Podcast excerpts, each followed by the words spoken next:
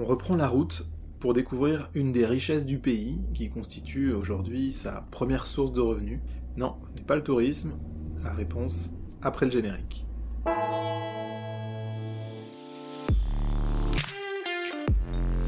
Vous écoutez Bonheur et Dragon, une aventure sonore en Himalaya, un podcast au cœur du méconnu royaume du Bhoutan. Épisode 10 de l'électricité, une frontière floue et un paquet de viande.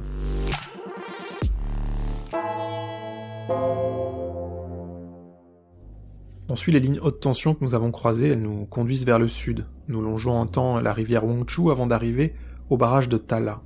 92 mètres de haut pour l'infrastructure de production d'électricité la plus puissante du pays. Le turbinage de l'eau a lieu 20 km en aval dans le petit village de Tala. La vente d'électricité aux voisins indiens est d'ores et déjà la première source de revenus du pays. Et le potentiel est énorme. Des études estiment que les barrages actuels n'exploitent que 5% de la capacité hydroélectrique du pays. Le Bhoutan compte donc bien développer ses infrastructures, même si leur coût astronomique nécessite des partenariats avec des investisseurs étrangers. Lors de sa visite d'État en 2019, le Premier ministre indien Narendra Modi avait été accueilli en superstar. On entend ici l'hymne indien joué dans le dzong de Timpu en son honneur. Ici à Tala, tout a été construit avec des fonds indiens. Si nous avons croisé des lignes de tension plus au nord, la plupart filent en réalité vers l'Inde, seul importateur de l'électricité verte du Bhoutan. Deux projets sont très avancés dans la vallée voisine, ils sont financés grâce à un prêt accordé par New Delhi. Comme souvent sur ce type de projet, les délais s'allongent et les coûts s'envolent, L'ambition des autorités bhoutanaises d'arriver à 10 000 MW de production en 2020 n'a pas été atteinte, mais les projets sont en cours. L'Inde est à deux pas, la frontière est à une quarantaine de kilomètres de route de montagne, 6 à vol d'oiseau.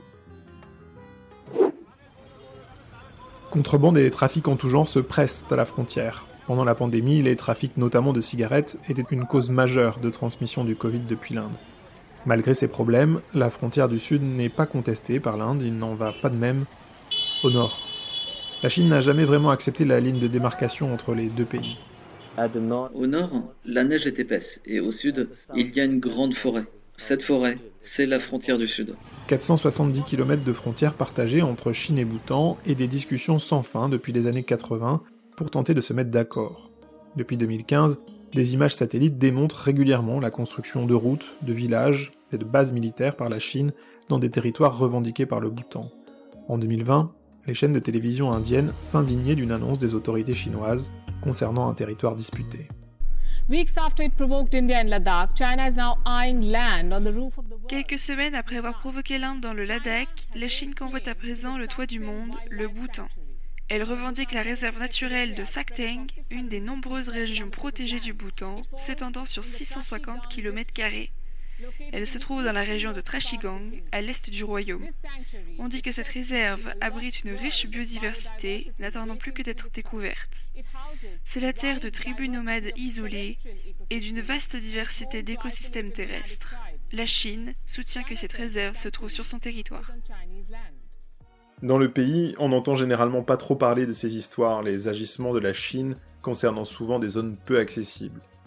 Faute de moyens pour repousser les assauts de Pékin, le Bhoutan ferme bien souvent les yeux. Des sujets maintes fois montés en épingle par l'Inde, elle-même bousculée à ses frontières par la Chine. Sur le bord des routes, dans le moindre village, on ne peut pas les rater. Si on met de côté les bars et les restaurants, les meat shops, sont certainement les échoppes les plus fréquentes.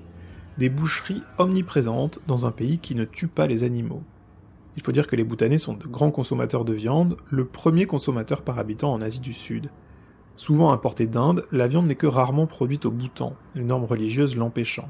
Les rares abattoirs subissent des pressions de la part de la population et les projets de nouvelles infrastructures soulèvent de nombreuses oppositions, jusqu'au corps monastique qui lance des pétitions.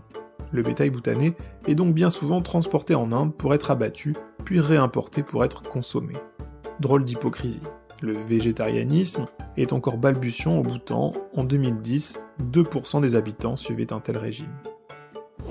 Dans le prochain épisode de Bonheur et Dragon, nous filerons à l'école. Ne le ratez pas.